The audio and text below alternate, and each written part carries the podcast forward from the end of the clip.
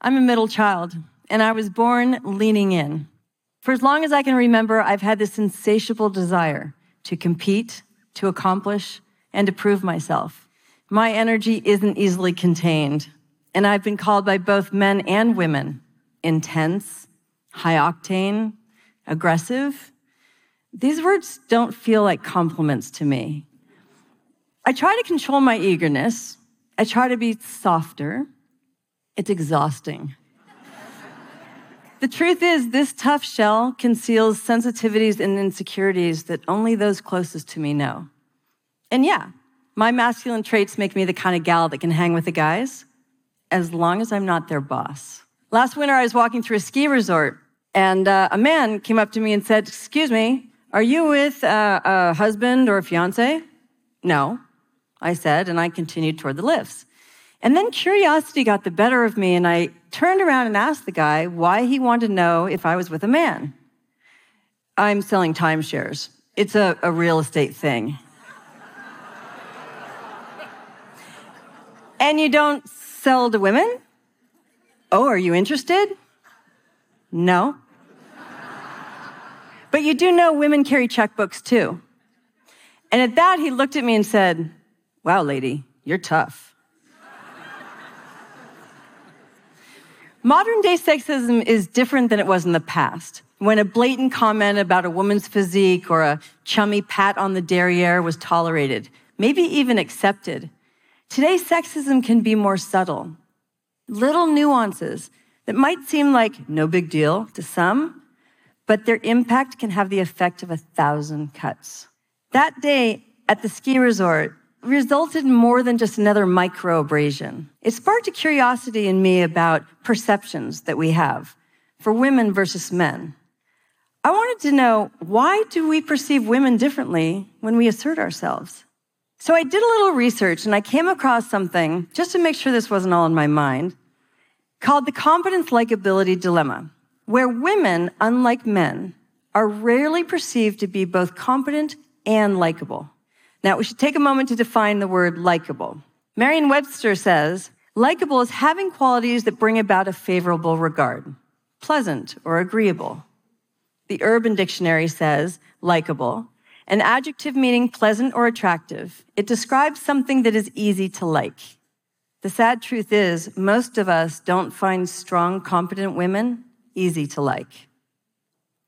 In 2003, Professor Flynn at Columbia Business School conducted an experiment. He took a case study about Heidi Roizen, a successful female venture capitalist, and he changed the name to Howard Roizen. Everything else about the case study remained the same. He gave half of his class the Heidi Roizen case study and the other half the Howard Roizen case study. And he asked his students to rate how competent and how likable Heidi and Howard were. Both female and male students found Heidi and Howard to be equally competent, but the students tended not to like Heidi. They thought that she was a little too aggressive and out for herself. Neither female nor male students wanted to work for or hire Heidi, but they all thought Howard would make a great colleague. Why? Because in our society, women are penalized when we behave in ways that violate gender norms. Our gender stereotypes show that women should be kind, nurturing, helpful, supportive, deferential, while traditionally men are expected to be decisive, competent, assertive, and strong. So the dilemma for women is that the qualities which we value in leadership, such as assertiveness and decisiveness, go against societal norms of what it is to be a likable woman. I'm a documentary filmmaker, so I'm nothing if not curious. But I've learned that being inquisitive is not an admired female trait. I was at a cocktail party last week and I asked a man what line of business he was in. FinTech he said. Curious, I dug a little deeper. Oh, what type? It, it, it's complicated. End of discussion. Okay, now it's possible that he wanted to spare me some long explanation, but it's more likely that his bias, implicit or not, informed him that as a woman, I wouldn't understand finance. Either way, I'm fairly certain he wouldn't have said, it's complicated had I been a man.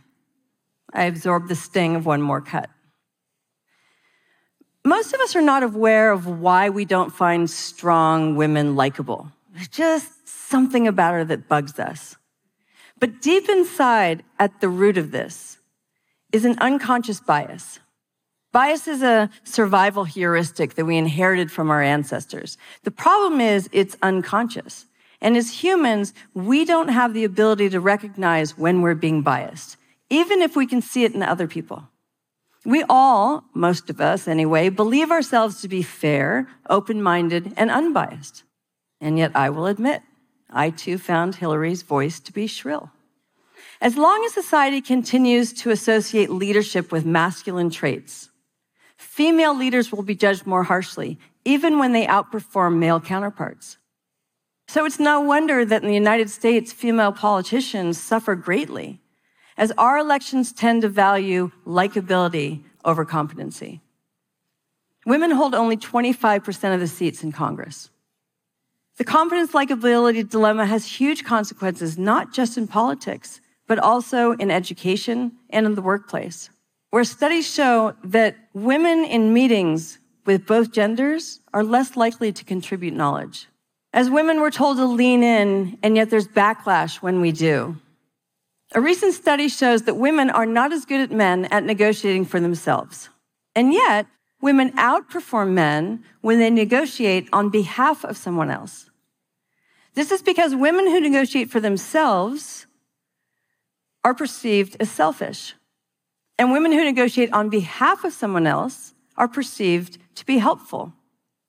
And a helpful woman might be liked more than a woman who is assertive but the helpful woman will not be recognized as having what it takes to be a successful leader.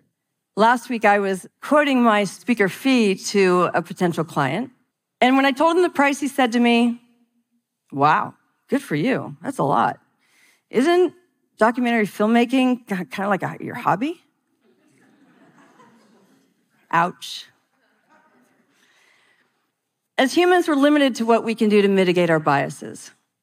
So even if we were able to say implement a tool that would bring more women into upper management, it's highly likely that we would still evaluate the performance of those women with biased perceptions. Clearly, leadership and likability should not be mutually exclusive for women or for men. So, how do we solve for this dilemma? I wish I could offer you a cure to unconscious bias. I don't believe there is one. But we need to disrupt stereotypes and redefine what it is to be a leader and a woman.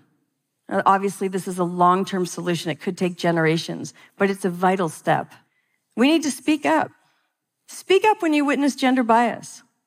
Question comments that are made about a woman's appearance or personality rather than her skills or ability. And we need to slow down. Question yourself, reconsider your snap judgments. Ask yourself, does that woman bug me for reasons that really matter?